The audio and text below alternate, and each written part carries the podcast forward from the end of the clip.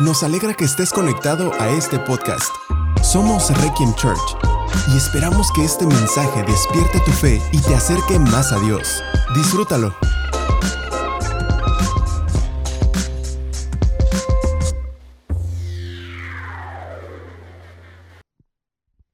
Como el siervo anhela las corrientes de las aguas, así te anhelo a ti, oh Dios. Tengo sed de Dios, del Dios viviente. ¿Cuándo podré ir para estar delante de Él?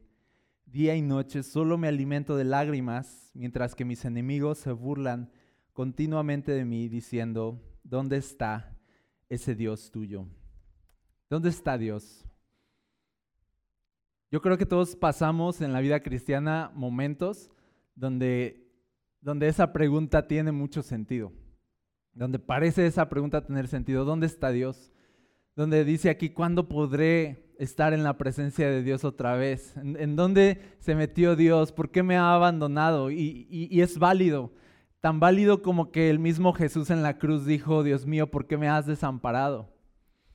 No, estamos diciendo que, sea una realidad que Dios nos abandone o que Dios se desaparezca a veces, sino que estamos diciendo que a veces como seres humanos no podemos verlo y no podemos percibirlo y que a veces podemos sentirnos tan insatisfechos y tan vacíos. A veces traemos delante de Dios no, no plenitud, sino, sino huecos, ¿sabes? Sino, sino vacíos y, y venimos sedientos y es, y es muy real en la vida cristiana y es muy normal poder orar estas cosas y decir, estoy sediento de Dios. Me, falta más Jesús en mi corazón. Reconozco que, que tengo una necesidad profunda en mi alma que no se sacia con nada. Poder reconocer eso, poder que tenemos un alma insaciable que no se sacia con nada y poder venir a Dios y decirle, pero tú eres el único que puede saciarle, saciar mi alma, tú eres el, único que puede llenarme, es, es completamente cristiano. No estamos blasfemando cuando decimos, ¿dónde estás Dios? ¿Por qué me has desamparado? No estamos blasfemando cuando decimos, estoy seco, estoy lleno de angustia. No necesitamos ser estos cristianos que están siempre aparentando de, yo estoy bien, no, no, yo estoy súper, no, mi relación con Dios hasta arriba, o sea, estoy ahorita en, el top, o sea, en el top de, mi relación con Dios. Y, y ahí está este orgullo que no nos deja librarnos de la apariencia de, buenos cristianos y poder, y poder quitar ese orgullo y decir, ¿sabes qué? Llevo años siendo cristianos, pero tengo sed de Dios. ¿Sabes qué? He leído mucho mi Biblia y voy a la iglesia, pero tengo sed de Dios. Puedo, puedo reconocer eso.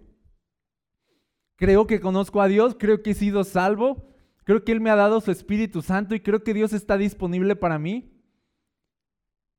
Y eso no quita el hecho de que seguimos sedientos de Dios, de que tenemos sed de Dios. Y es muy válido entonces estar así en una situación de búsqueda de Dios. Ahora la pregunta es esta.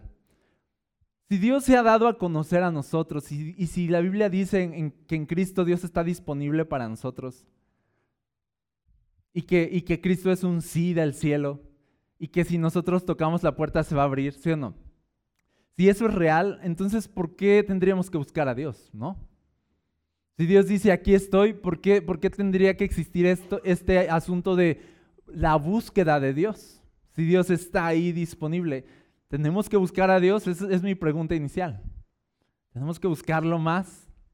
Y la respuesta es sí. Sí tenemos que buscarlo más. Incluso la Biblia lo dice en Amós, no, no lo, solo te lo voy a leer.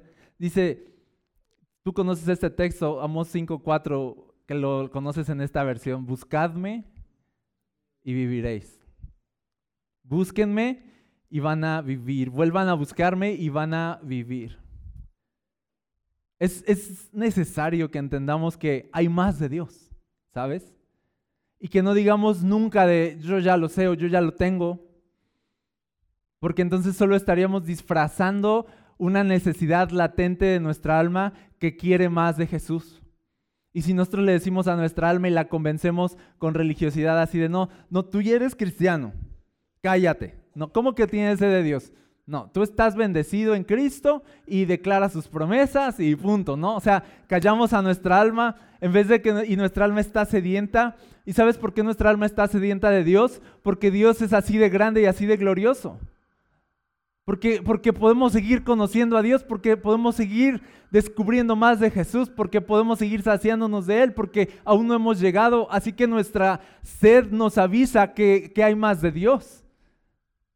Nuestra sed nos avisa que no es suficiente lo que hoy tienes de Cristo. Nuestra sed nos avisa que necesitamos crecer en el conocimiento de Dios.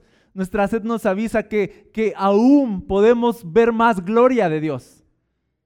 Porque, porque si no fuera así, entonces el cristianismo sería una religión más, donde hay que aprendernos preceptos y tiene sus límites y punto, pero el cristianismo es acerca de un Dios glorioso que está revelando continuamente su gloria a nosotros y que la verdad no podemos soportar toda la continua revelación de Cristo a nosotros de un momento, así que Dios nos las va dando por probaditas, porque dice la Biblia que si alguno ve a Dios, se muere.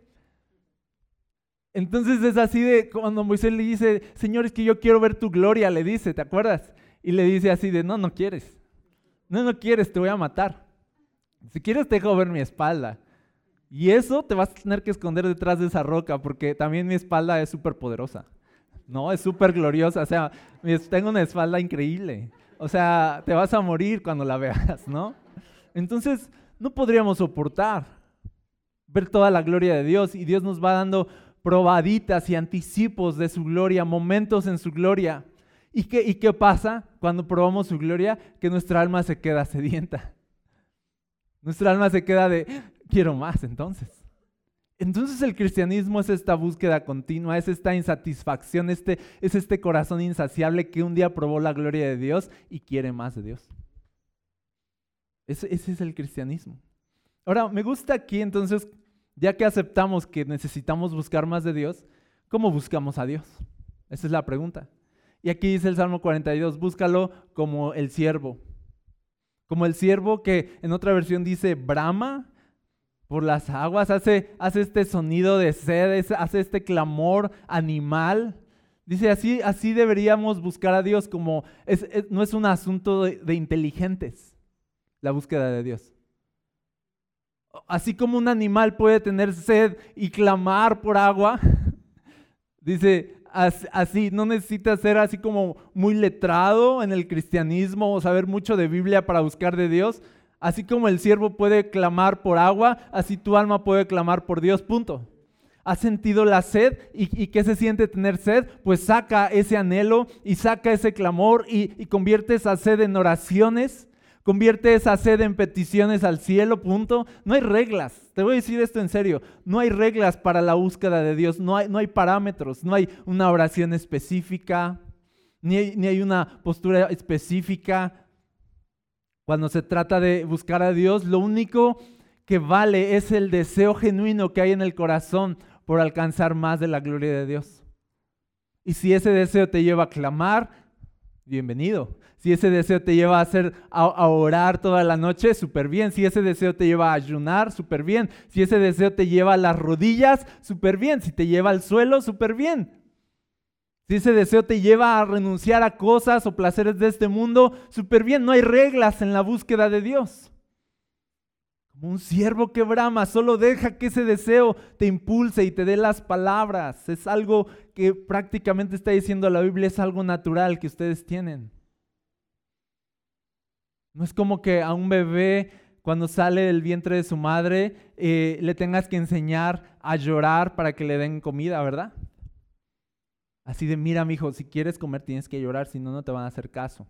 Vamos a meterlo a la clase de activación del llorido, ¿no?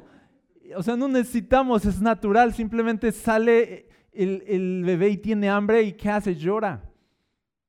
Tiene frío, llora. Quiere algo, llora. Y así, y así a algunos no se les quita hasta los 40. Este, pero es, lo que está diciendo la Biblia es de, pues, tienes sed de Dios y lo quieres buscar, es algo que traes bien natural en ti.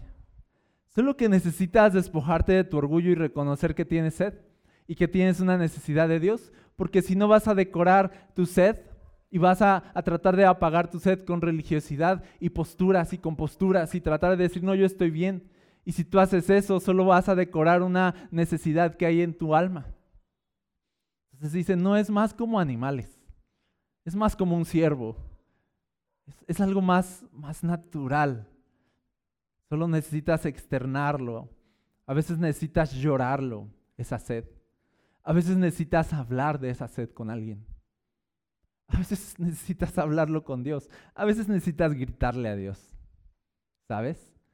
¿Qué es lo que dice la Biblia? Clama a mí y yo te responderé.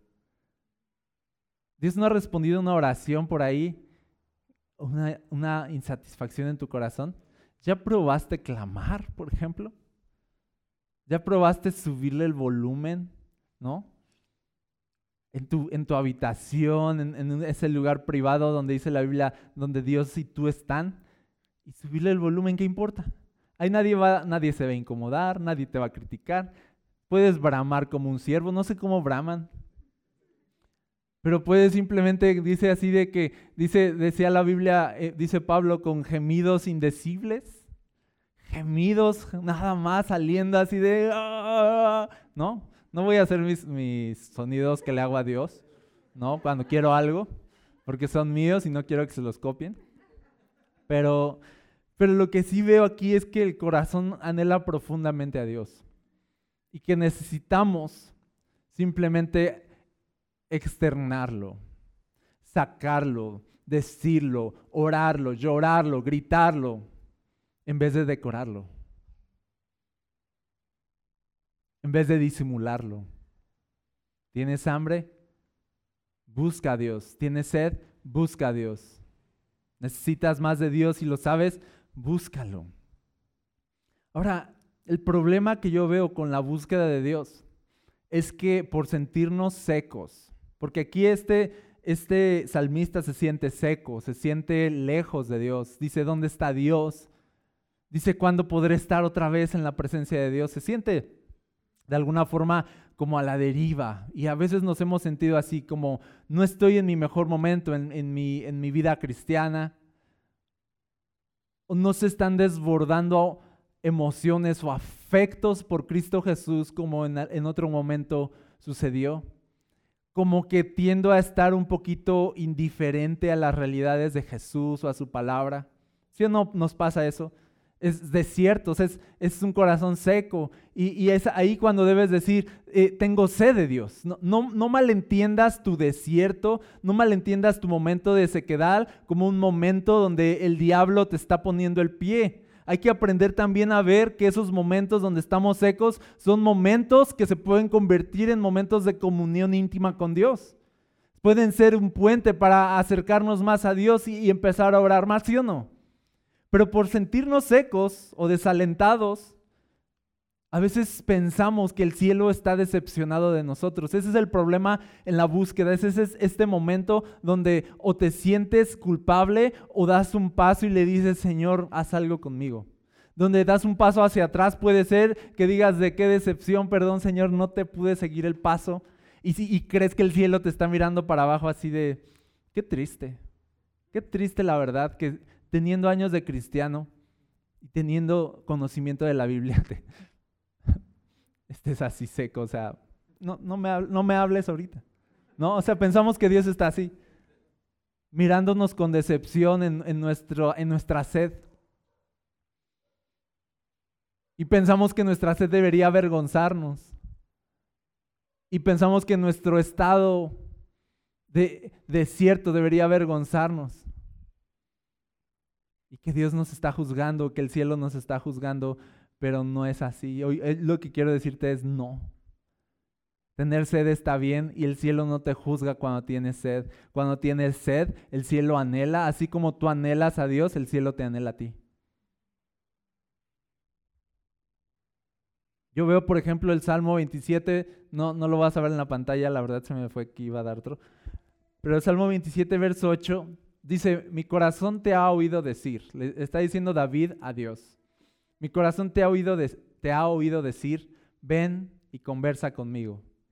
O sea, él está diciendo, yo he escuchado a Dios que me dice, ven y conversa conmigo. En otra versión está diciendo, ven y busca mi rostro. Yo he escuchado a Dios que me dice, búscame. Yo he escuchado que Dios me, me invita a una búsqueda. Y entonces David dice, y mi corazón responde aquí vengo, Señor. En otra versión dice, Yo he escuchado que Dios me dice, busca mi rostro, y, entonces la respuesta de David es, tu rostro buscaré.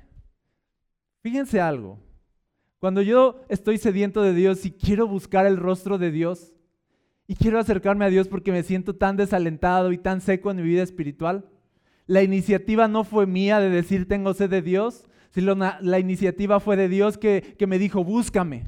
Y cuando Dios me dice búscame, es que Él está listo para responderme. Cuando Dios me dice búscame, es hasta ese momento cuando mi corazón capta que está necesitado de Dios y entonces responde con una búsqueda. Pero es hasta que Dios nos invita a buscar lo que nosotros nos movemos, la verdad. Así que cuando tú identificas en tu vida que estás seco espiritualmente, no, fue, no fuiste tú.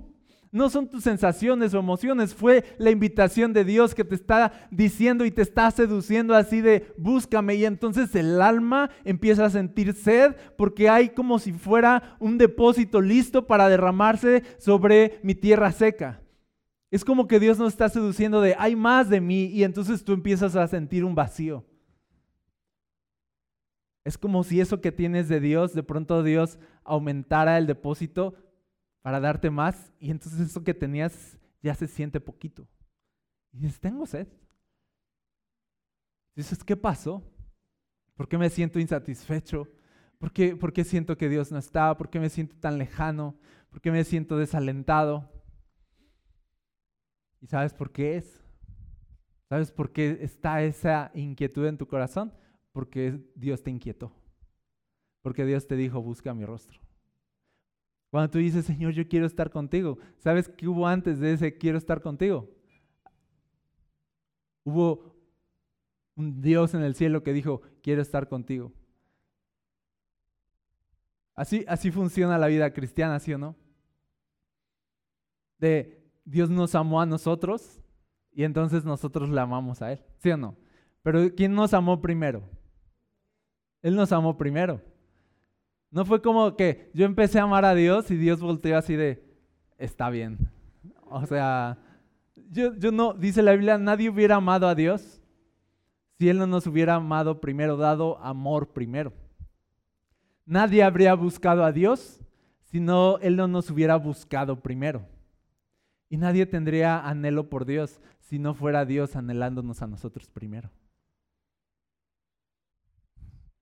Entonces es bien padre poder decir de, tengo sed de Dios y no está mal, significa que Dios me quiere. Significa que Dios quiere algo conmigo, significa que Dios me está buscando. Siento que estoy extraviado, ah, Dios me está buscando, quiere que lo busque. Ah, estamos jugando a las escondidas, ok. Voy a buscarte.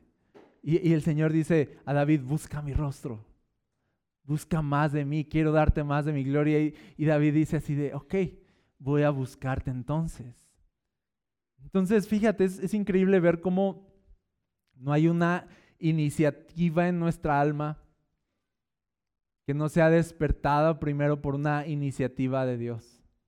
No hay un clamor en nuestra alma que no haya sido despertado por una iniciativa de Dios. Así que si tienes sed de Dios, es que Dios te está buscando a ti. Si tú dices, yo tengo sed de Dios, significa de que hay una lluvia lista para descender sobre ti. ¿Qué te parece? Entonces no tengas pena de tener sed de Dios. Pena te debería dar estar satisfecho en un mundo que nos sacia. pena, pena eso. Pena, pena nos debería dar de, de hacernos los que estamos bien. Eso sí es penoso.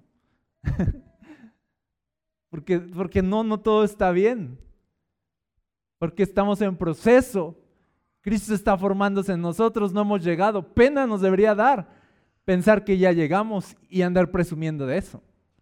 Pero que no nos dé pena decir, tengo sed de Dios, me falta más de Cristo, quiero más de Cristo en mi corazón, quiero conocerle más, no lo conozco lo suficiente, que no te dé pena eso. Eso, eso habla del gran Dios que tienes, que puede seguir revelándose continuamente a tu vida a pesar de los años y a través de los años, y puede seguir llenando tu corazón y trayendo plenitud a tu vida.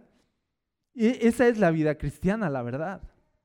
Así que yo quiero hoy que tú mires esas, esos asuntos en tu vida que están secos Esos asuntos en tu vida que los consideras fracaso, esos asuntos en tu vida que los consideras debilidad, que consideras que no puedes y que están vacíos. Yo quiero que veas esas áreas de fracaso, sequedad y vacío en tu vida. Y entonces, detectando esas áreas, mira al cielo, porque en cada área seca de tu vida hay una lluvia lista para descender. Eso es lo que debemos saber y creer. Que no hay área seca en nuestra vida que Dios no quiera llenar, que no hay vacío en nuestra vida que Dios no quiera llenar, que no hay debilidad en nuestra vida que Dios no quiera glorificar con su poder. No está mal tener un vacío en el corazón. Esos vacíos son depósitos, son depósitos donde Dios quiere llenar. Dios quiere llenar esos depósitos con su gloria. No son vacíos y ya, no son huecos y ya, son depósitos. ¿Cuánta sed tienes? Ah, ok, es un depósito. Yo tengo mucha sed, es un gran depósito, donde va a venir la gloria de Dios y se va a manifestar. Y ahorita lo cantábamos, Él, cambia la tristeza en, en alegría, la tristeza en baile, convierte las cenizas en vida, torna el mal en bien, así, así es Dios. Así que no está mal estar sediento porque la sed de mi alma solo me está indicando que hay una disposición del cielo para derramar su gloria sobre mí y revelar más de su gloria. Amén. ¿Sí lo crees? Ok, sigamos leyendo. Salmo 42 dice el verso 4. Dice, se me destroza el corazón al recordar cómo solían ser las cosas yo caminaba entre la multitud de adoradores, encabezaba una gran procesión hacia la casa de Dios, cantando de alegría y dando gracias en medio del sonido de una gran celebración. Dice, mi corazón está destrozado. Dice, cuando recuerdo cómo eran las cosas antes. Hay una parte donde está bien recordar los avivamientos pasados las glorias pasadas. Hay, una parte donde está bien recordar las glorias pasadas y hay una parte donde no está bien. Y quiero ir primero a la parte donde está bien recordar las glorias pasadas, los días buenos, los días de avivamiento, días donde nuestro corazón estaba bien encendido por Dios. Yo creo todos hemos vivido esos, esos momentos así súper encendidos, así de que, de que apenas empezaba la alabanza así de tren y tú empezabas a llorar, ni, ni había empezado la canción y tú ya estabas llorando porque estabas así súper conmovido por toda la realidad de Cristo. Esos momentos de que vamos a orar por los alimentos y, y orabas 15 minutos. ¿Cuántos, ¿Cuántos así en sus días de avivamiento oraban mucho tiempo por los alimentos? Levanten su mano. ok, sí. Así de apenas conectabas tantito con Dios y ahí estabas ya orando por quién sabe cuántas cosas y todos con hambre, pero tú llorando así, ¿no? En tu plato y, o sea, dice, me acuerdo de estas cosas, me acuerdo, me acuerdo que, que cuánto quería estar con Dios, me acuerdo cómo lloraba en la alabanza, me acuerdo que mi corazón se derretía por Dios en su presencia. Me acuerdo que yo quería hablarles de todos a Cristo, a todos de Cristo. Me acuerdo de los días de avivamiento en mi corazón. Me acuerdo de los días de gloria. Y entonces yo digo, está bien. Está bien recordar los días de avivamiento y días de gloria. Está bien recordar que probaste un día la gloria de Dios. ¿Sabes por qué? para que cuando este mundo venga con sus placeres, con dinero, con fama, con oportunidades de glorias pasajeras, tú puedas decir, no, no, no, no me engañas. Yo probé una gloria real ahí atrás. Y, y yo no me voy a conformar con glorias pasajeras. Si yo probé en mis días de avivamiento la gloria de Dios, yo no me voy a conformar con la gloria de este mundo. es, está bien estar así de atrofiado en la vida. Que la gloria de Dios haya atrofiado así tu corazón. Así de, Dios me tocó y me echó a perder para el mundo. Y ahora ya nada me está. Y ahora ya nada me satisface. Ahora es como si todo el tiempo estuviera extraviado hasta que vuelva a encontrar su gloria de nuevo. Entonces es bueno, porque eso nos mantiene despiertos, mantiene nuestro corazón alerta. Y tú que ya conoces cómo Dios puede llenar con su gloria nuestra alma, tú no le vas a vender tu alma a este mundo. Tú que ya conoces cómo Jesús sacia el alma, no le vas a vender tu alma al diablo. ¿Sí o no? Y nunca cambiaríamos el sabor de la presencia de Dios por cualquier sabor y experiencia en este mundo. Y nos mantenemos despiertos. No nos duermen ni siquiera las mejores canciones de cuna del diablo. Estamos despiertos, estamos alertas. Y cuando se nos presentan cosas falsas que no son Dios, que no son Jesús, decimos así de, de ya te fregaste porque yo ya conocí a Jesús y conocí su gloria y no me conformo con menos. Está padre eso. Así, así nos marca Dios, ¿sí o no? Con su espíritu, bien sabe Él que nos echa a perder.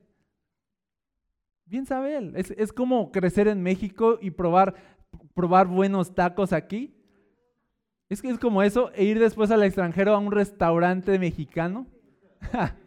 Hermanos, con tacos duros, tacos duros, y creer que esos son tacos. Eh, o sea, nos echa a perder ya el, el apetito crecer en México y probar tacos de verdad. Ya nunca más, ya nunca más vas a comerte otro taco. La verdad. Y luego veo a, los gringos comiendo los tacos mexicanos. o sea, digo así de, pero está bien, está bien, no han probado la gloria de Dios. Y ellos creen que es lo máximo, pero no lo es. Y así es esto. Ya, ya probé a Jesús. No quiero nada más. Quiero a Jesús. Y se dice, se me destroza el corazón cuando no está Jesús. Se me destroza el corazón cuando me siento lejos de Jesús. Se me destroza el corazón cuando vivo este mundo, a lo mejor las mejores cosas, pero nada me sacia realmente. Y por eso inicia este salmo. Y lo que yo sé es que mi alma tiene sed de Dios. Quizá detrás de esa depresión, quizá detrás de esa tristeza, no, es un asunto de arreglar asuntos o circunstancias para que ya estés feliz. Quizá detrás de esa depresión hay una necesidad profunda del Espíritu Santo en tu vida. Quizá esa depresión solo es el aviso de cuánto Dios quiere llenarte con su Espíritu y darte más de su poder y su gloria. Quizá esa depresión es de yo vi la gloria de Dios y no la veo ahorita. y dice, estoy destrozado. Se me destroza el corazón. Entonces está bien. Está bien vivir, perdón, recordar glorias pasadas para no bebernos glorias pasajeras y glorias vanas. Está bien. Pero ¿en qué punto está mal? En el punto donde nos aferramos o vivimos de las glorias pasadas.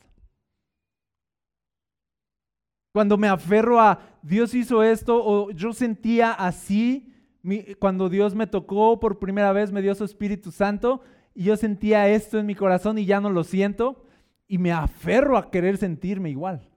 ¿Sabes? ¿Sí o no hacemos eso? De, de, un día hicimos aquí una noche de oración y lo que sea y Dios estuvo bien padre, hay que repetirlo otra vez. Y queremos que sea una fórmula. Pienso en la transfiguración, porque Jesús se jala a estos tres amigos y se transfigura delante de ellos y, se ponen sus ropas blancas y una luz radiante. ¿Vieron la gloria de Dios ahí, sí o no? También vieron la gloria de Dios que estaban como torpes, como borrachos, como de, ¿qué es esto, no? Y dice que Pedro le dice, Jesús, hagamos unas enramadas aquí y aquí quedémonos. Así de, ya no hay que irnos, ya, esto es lo que yo quiero para mi vida, ¿no? Ese es el error, aferrarte al avivamiento. Error hubiera sido que Pedro hubiera ido después con sus discípulos así de, es por aquí, es por aquí. Aquí fue donde se transfiguró Jesús. Ínquense todos. Ínquense para que sientan la gloria que un día hubo. O sea, ¿me explico? Ahí es el error, cuando estamos forzando las cosas para que las glorias pasadas estén en nuestro presente. ¿Sabes qué le estamos diciendo a Dios con eso? Le estamos diciendo, no creo que pueda haber más gloria de la que ya viví. No creo que puedas hacer algo nuevo de lo que ya viví. Entonces, aferrarse a lo que fue nunca te va a dejar capturar las glorias del presente que van a venir en tu vida. ¿Sí o no dice la Biblia que, por ejemplo, nosotros vivimos con la esperanza de una gloria venidera, una gloria futura?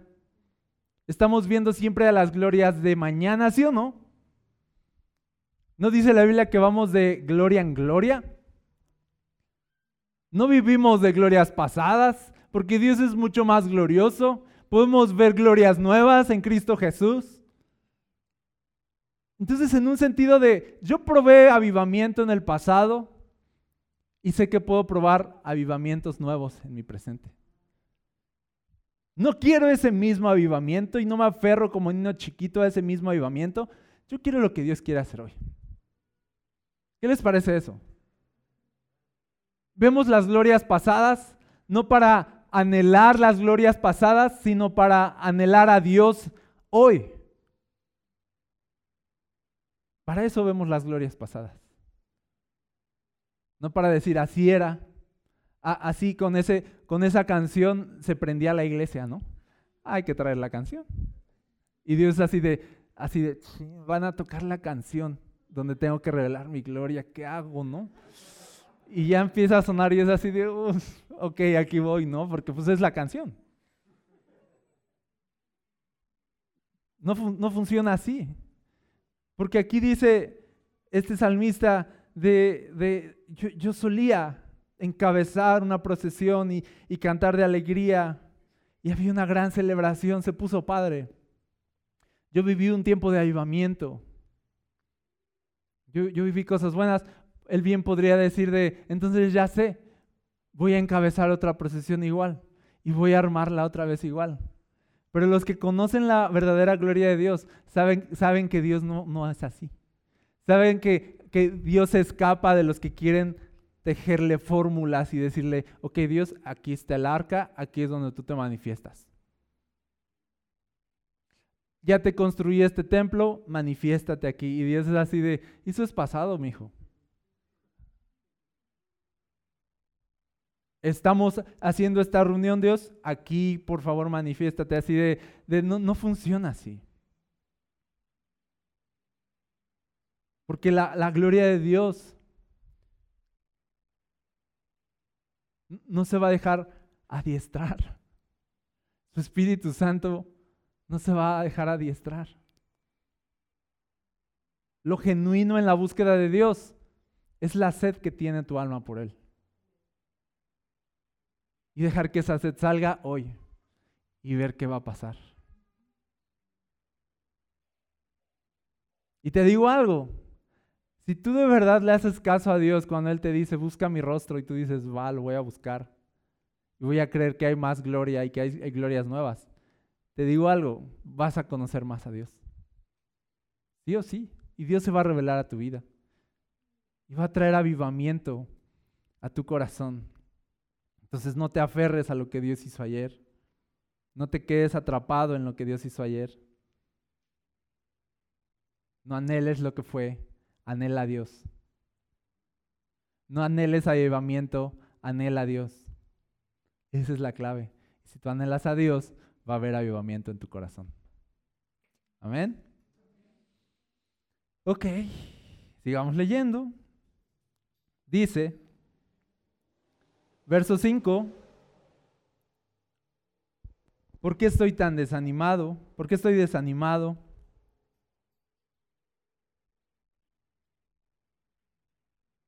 ¿Por qué está tan triste mi corazón?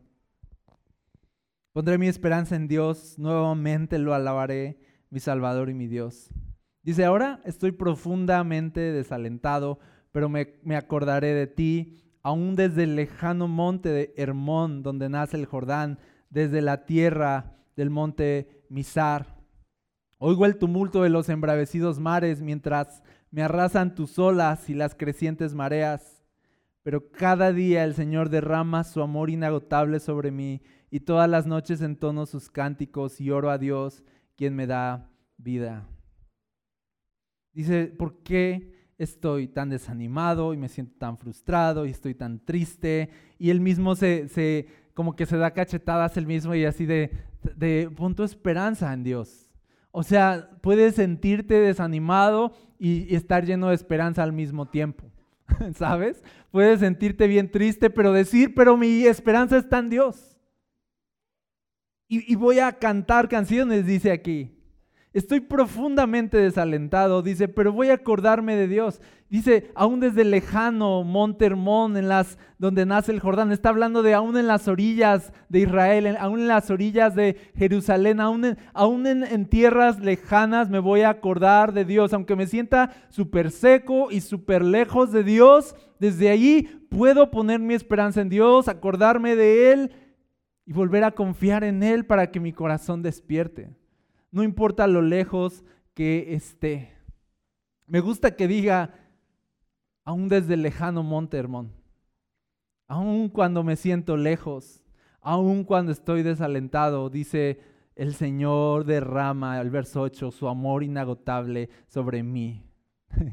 Qué increíble es Dios. Que no hay lejanía que pueda apartarnos de su amor. Y no hay, no hay desierto que pueda apartarnos de toda la gracia que Él quiere darnos. Me gusta que diga esto de, no importa lo lejos que estés o lo seco que estés, todavía puedes traer las realidades de Cristo a tu corazón, las verdades del Evangelio y deleitarte en ellas todavía. ¿Sabes cuando los israelitas, hablando de lejanía, cuando los israelitas estaban en cautiverio, estaban lejos de su tierra, lejos de Jerusalén. ¿Sabes que ellos oraban hacia Jerusalén, hacia donde estaba el templo? Porque Dios les había dicho, la, promesa para Salomón era de cuando oren hacia este templo, yo los voy a escuchar. Entonces ellos dijeron, ok, no voy a orar hacia acá, hacia los lagos, voy a orar hacia acá, hacia Jerusalén. Y curiosamente Daniel en el cautiverio, en la lejanía, dice que él iba a, orar y abría las ventanas hacia donde daba Jerusalén. No abría las ventanas hacia donde daba la avenida principal. Abría sus ventanas hacia Jerusalén tres veces al día y oraba. Se conectaba con una realidad simplemente. Se conectaba con la esperanza de un día vamos a regresar no vamos a estar en este cautiverio para siempre, aún desde lejano, aún desde las lejanías de Babilonia, yo abro mi ventana y me acuerdo de sus promesas. Aún desde lo lejano que me siento de Dios, yo abro mi ventana hacia donde da la cruz, por ejemplo. Y me acuerdo de la sangre derramada a mi favor.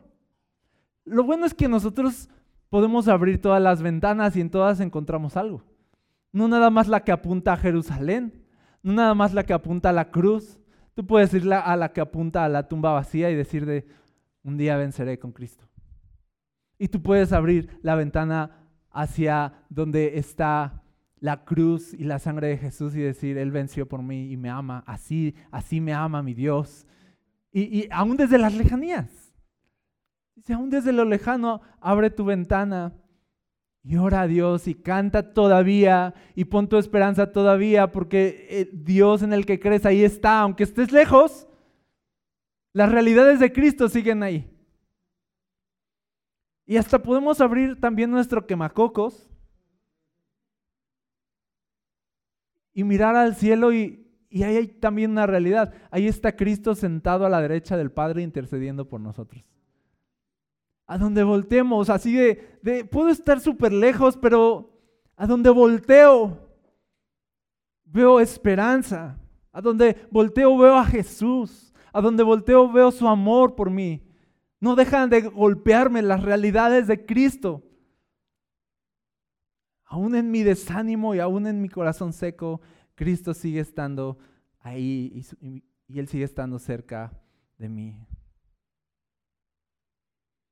Y dice finalmente El verso 7, oigo el tumulto de los embravecidos mares, me arrasan tus olas y las crecientes mareas. Aflicciones, problemas, dificultades. Dice, de verdad, este mundo me está arrasando. Pero dice, pero cada día el Señor derrama su amor inagotable sobre mí. Está diciendo de, de, aun cuando las olas sigan creciendo y te arrastren las aflicciones, así fuertes, algo fuerte. Dice, nunca va a ser más fuerte de cómo, dice, el amor inagotable de Dios se puede derramar sobre ti. Así, ¿quieres hablar de arrasar? ¿Quieres descontarle a Dios así de, me está arrasando las aflicciones, así de, quítate porque te va a arrasar mi amor?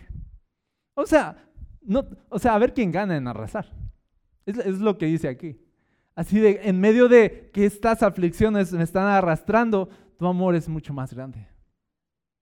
Y sigues derramando tu amor inagotable sobre mí y por tanto hay una respuesta, ¿sabes? Dice, y por tanto dice, todas las noches entono sus cánticos y oro a Dios quien me da vida. Esa es la respuesta.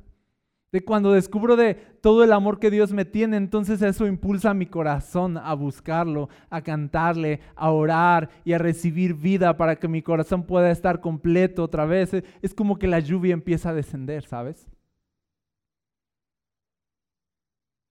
Así que te digo algo, el secreto, bueno, por así decirlo, es para pantallarlos, hermanos.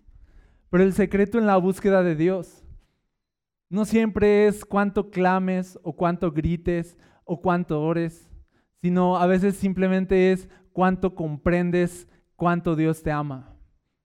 Cuánto puedes ver todavía a través de tus ventanas, cuánto puedes todavía distinguir todo lo que Dios ha hecho por ti en Cristo Jesús y todavía hallar deleite en eso. Ese, ese es el secreto de, sigue viendo a Jesús en medio de la peor oscuridad, sigue viendo luz en medio de la peor oscuridad y entonces empieza a deleitarte en Jesús. Ese es el secreto. De, en medio de todos tus enemigos, échate un banquete con Jesús. En medio de tu peor desierto, hay, hay esos momentos de lluvia, de Dios derramando su amor y dándote vida y dándole vida a tu espíritu. ¿Y sabes por qué sucede eso? Porque tu corazón se dispone, porque tu corazón se ve seducido, porque tu corazón se ve atrapado por todo el amor de Dios. Por eso le dice este salmista, hey, estás bien desanimado y todo, pero hey, pon tu, pon tu atención en Dios otra vez. Hey, vuelve a recordar a Cristo Jesús. Hey, vuelve a recordar sus promesas. Vuelve a recordar sus palabras y empieza a hallar deleite otra vez en estas cosas.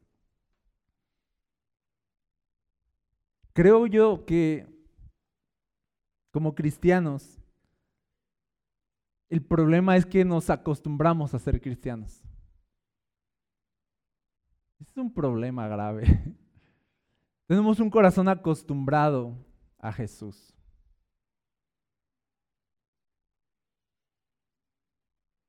Donde oímos la cruz, donde oímos resurrección, donde oímos el sacerdocio de Cristo o su intercesión, donde oímos de su sangre, del Cordero de Dios, donde oímos sus promesas y todo eso, y es rutina para nosotros. Eso es lo triste. Es rutina. Y en vez de tener un corazón encendido por realidades hermosas, que son hermosas, tenemos un corazón acostumbrado a realidades hermosas. Algo está mal. O Cristo dejó de ser hermoso, o yo dejé de verlo. Alguien está mal. ¿Qué, opinan? O Cristo ya no brilla tanto, o yo cada vez estoy más ciego. O Cristo ya no es glorioso, o mi corazón ya se acostumbró.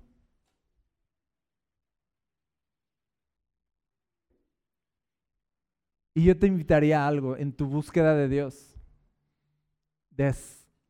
Desacostúmbrate de Jesús. Desacostúmbrate. Vuelve a sentarte ahí a meditar en todo el amor que Dios te tiene y deja que eso cale en tu corazón. Y si ya no tienes asombro por Dios, vete a las rodillas y dile, Señor, ¿qué onda conmigo? Tú eres hermoso y yo no te veo. Ayúdame a ver tu hermosura. Ayúdame a ver tu gloria, a percibirla otra vez. Abre mis ojos porque estoy ciego. Vuelve a dejarme ciego como dejaste a Pablo. Ciego porque vio tu gloria. Porque fue demasiado. Vuelve a atrapar mi corazón, a seducir mi corazón. Porque de Él viene la iniciativa. Cuando Dios empieza a seducirnos y a revelarse a nosotros, entonces dice la Biblia, entonces mi corazón empieza a responder.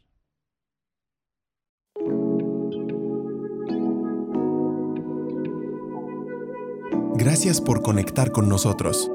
Si deseas más contenido como este, encuéntranos como Requiem Church en redes sociales o visita nuestro sitio web requiem.church. Oramos para que en donde quiera que estés, Dios siga trayendo ánimo y esperanza a tu corazón. Dios te bendiga.